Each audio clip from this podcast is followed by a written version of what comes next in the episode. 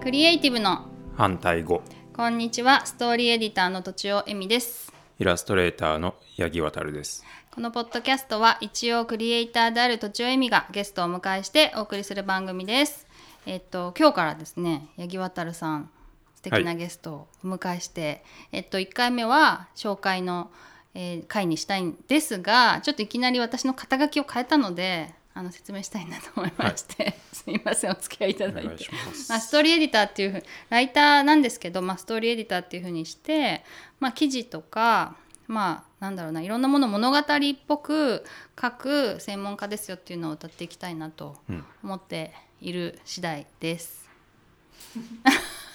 ストーリーを書いていくとそうそ構う成したり編集もするし文章も書くしそうですね基本的には文章を書くんですけど、まあ、でもその人の出来事を、まあ、ストーリーっぽくしていくっていうのって編集の行為だなと思って、うんで、まあ、ストーリーライターよりもストーリーエディターにしたんですよね。なでるほど一部しょなんか商品のラインナップも考えたんですけど、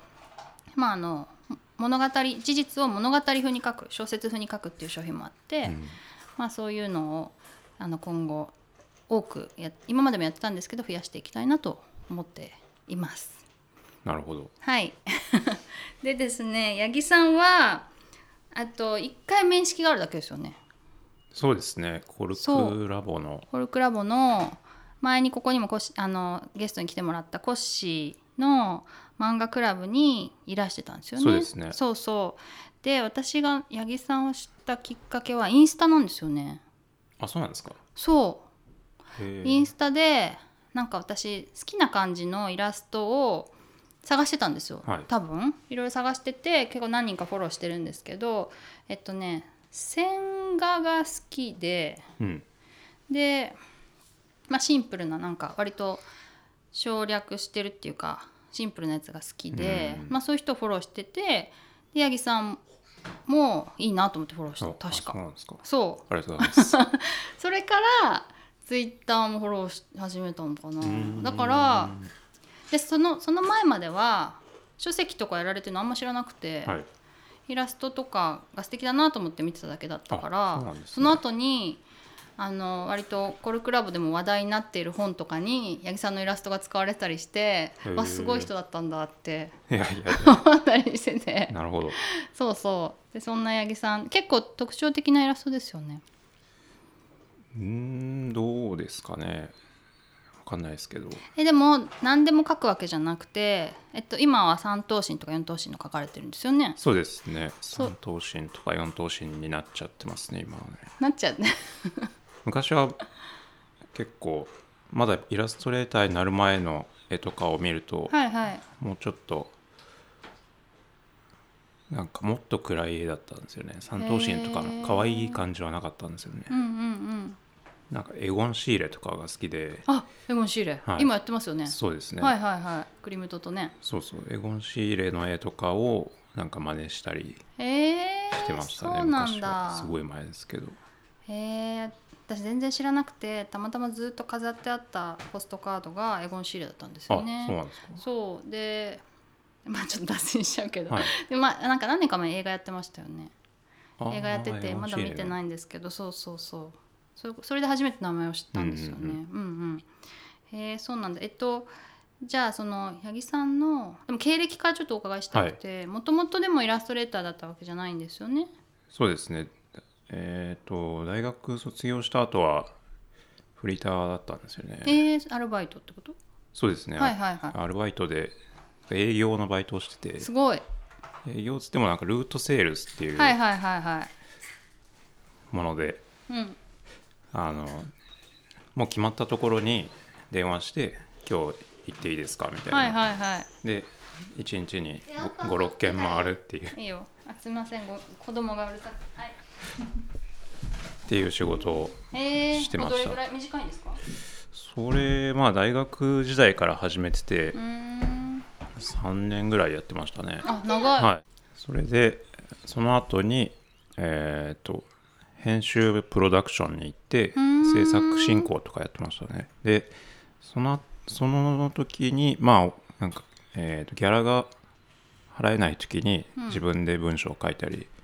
するっていう仕事があって、あ外部の人に普段は頼むんだけど、はそんな予算がない時に、はい 自分で書くっていうのがあったと、そうですねはいはいはいで割と文章を書くの楽しいなみたいなのうんうんうんはその時に感じてましたね。うんうんで全然生活できライターまああのせ編集プロダクションがはいの仕事が大変で、うんもうやめようと思って、はいはい会社行きたくないなと思ったん でフリーランスになったんですけど、はい全然仕事がなくてライターとしてフリラーイになろうターってとしてなったんですよね。あはいはいはいで制作会社でいろいろライターに発注したりフリーのライターの人もいたんでう、んうんいけ意外といけるのかなと思ってなってみたら、どうやって仕事取っていいいいか分かんなくて、はいはいで結局何にもしまああのその制作会社からは仕事が来るけど新しいところからほとんど来なくて、うん家賃が払えなくなっちゃって辞めたって感じですねすごいでその後はその後は翻訳の会社にあ行っあてて就職したんですかそうですねまああの契約社員ですけど、はいはいはいそこをやりながらイラストレーターの仕事をちょっとずつ並行して始めたっていう感じです、突ね、然すぎませんイラストイラスもトともと描いてたんですかねまあそうですね好きで描いてて子供の時からああそうなんだ大学とかは違うけど違いますねう、ーんでもなんかイラストレーターっていう仕事をそもそも知らなくてあそうなんです、ね、絵を描く仕事って言ったら漫画家か芸術画家家かみたいなかみたいな話で なるほどなるほどう漫画はちょっと大変だからやめちゃってー、んでその制作会社にいた時にコンテをいっぱい書いててはいはいそのなんかやたらこだこだわって書いたり、はいはいはいなんかフォトショップ使えるようになったりそこでへそれやってるうちにこれ絵もいけるかなと思って制作会社を辞める時にライターかイラストレーターっていうのも考えててーうんうんで付き合いのあるデザイン事務所にイラストとか見せてたんですけど、へまだすぐには仕事にならないんじゃないかっていう話になって、ーはいそれでライターだったんですよ。ああなるほどねで、まあ、ライターとか翻訳の会社に行ってる間にもイラストはそのデザイン事務所にだけは何年も店に行ってたんですよ同じじゃあ新作を自分で書いてってことですかそうですねあーでまた新しいのできましたっつってそこにその一つだけずっと営業に行っててすごい定期的にそうですねどれぐらいのペースでいってたんですかいやーでも1年に1回とかですかねあそうなんだ、はい、へでなんか何年か経った後にはいそろそろ仕事をお願いできそうだねみたいな話になってそ一番最初の仕事はそこからえん来ましたねその時にはもう今のあのタッチっていうか確立されてたんですかまあ、かなりぼ自分としては違うんですけど、はい人から見たら同じって思うかもしれないですねあなるほどねテイストはでも今の感じでそうですねあそれがどれぐらい前ですかそれもう9年前ですねあそうなんだ、はいね今は売れっ子ですよねいやーそんなまあこと自な分いと思いまじゃす言けえどないか まあわたなんかねはたから見てると売れっ子さんだなって思うけど、それからなんかこううまくいったタイミングっていうかブレイクしたなみたいなうーんなんかイラスト関係の人以外に知られるようになったのは、うんうんやっぱり去年のフロムダさんっていうはいはいはいブロガーですかね、うんうんの方が書いた本の表紙と挿絵を書いたのが一番なるほ OK でどすかねねあれ読みましたなんていうタイトルでしたっけあれは長くなかった人生は運よりも実力よりも勘違いさせる力で決まっているっていうあ本で面白い面白い本でしたねあれは本当になんかまあビジネス界隈の人は結構知ってくださってて、はいその仕事はでもどういう経由で来たんですかこれは出版社からうん来ましたねそダれイはダイヤモンド社の知ってる人かな編集の方からいや初めてですね初めてなんですけど、へーまあ、えー、とその編集の方も横田さんっていう編集者の方なんですけど、はいもうその前に、えー、とダイヤモンド社とは仕事をしてたんで、うん何冊か見てくださってたんですよ、ねはいはい他の仕事で知っててお願いしようと思ったとそうみたいですねへえ今そういう表紙の仕事が多いですか挿絵とかそうですね書本籍中心が多いですねうーん結局営業行ってるのも書籍出版社とかはい出版のデザインあ本のデザインやってるデザイナーが多いので、はいはいなかなかそれ以外の仕事はあんまりないですねうーんやっぱりでも今も継続的に営業に行ってるんですか営業は今はほとんど行ってないですねあそうなんだ、はいその当時ってことイラストレーター始めたのが2011年ぐらいなんですけど本格的に始めたのがそれぐらいで、うんそこから3年とか4年とかは営業行ったりうーんポートフォリオ送ったりはしてましたね、うーんもっと続けてたかな56年ですかねうーん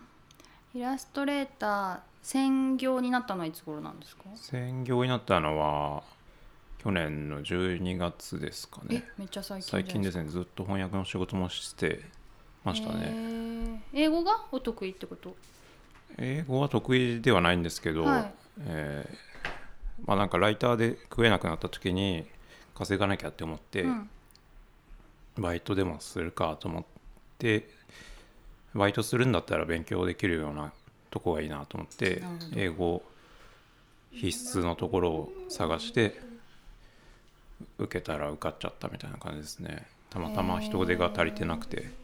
それはじゃあ英語から日本語に翻訳するそうですねってことで英日翻訳ですなねるほど英語は意味が分かればよくてに逆に日本語を書く力の方が必要ってことですよね。それでなんかまあライターの経験とかも一応あの考慮してはいはいくれたみたいな感じですね。えーじゃあずっと何年もその翻訳とイラストを並行してたってことそうですねへ。えまああのその翻訳の仕事の会社が結構柔軟というかうんうん緩くて、まあ、日給なんであれですけえど、ーはいどんどん減らしていったんですよね。はいはいあの仕事の量翻訳の仕事の量を減らしながらイラストの仕事を増やしてって。バランススをと取りながらやってたんですよね、はいはい何年も柔軟に取れるそうです仕ね事だったと、はいそれは通う通うんですか通ってましたあじゃあその日だけ行けばよくて、はじゃあいいですよねなんかその両方とも家でやってると 結構ダラダラしちゃったりそうですすねるかなと思うんですけど、じゃあ朝から行ってそうですねま週にあ夜勤とかもあるえ仕事だったんですけどだそれからは特急みたいなやついやえっ、と24時間動いてる会社で何のためにですかテテレビの納期がきついテレビのあの制作のための翻訳なんーで、はいはいはい厳密に翻訳文が外に出るってことはなくて、はいテレビの中の人にのための翻訳で、えーと国際ニュースとかうんうんの素材に使う映像のについてるキャプションを翻訳してたんですよね。あ面白いテロップみたいなやつですか、えっ、とどういう映像かっていうのを説明書きみたい翻なのがそうですねあー翻訳したり内内容のを要約しとくとあディレクターのの方が探しやすかったりはいはいはするっていう、いへえ面白だいからなんか国際ニュースをずっと見続けてるっていう感じですね。へえそれはそれで面白いですね面白いですね。あそうかそうなんかあんまりねイライラストの話じゃなくて翻訳の話をいっぱい聞いちゃった気はがしますけいど、まあ、でも翻訳の仕事をししたことで、うんえーと結構いろんな知識がついて、あのー結構国際ニュースなので、うんうん世界のなんか知識が身についたっていうのはすごい大きかったななとる思うんほどでじすゃよあね。勉強したしながら働きたいっていうのがちょうどうまく重なったっていうかそう英語ですプねラスアルファで、はいそうですねえーなるほどなるほどじゃあも,、まあ、あのもっとね聞きたいことがあるのでそれはまた次回以降ということで今回はこんな感じにしたいと思います以上とちおえみと八木渉でした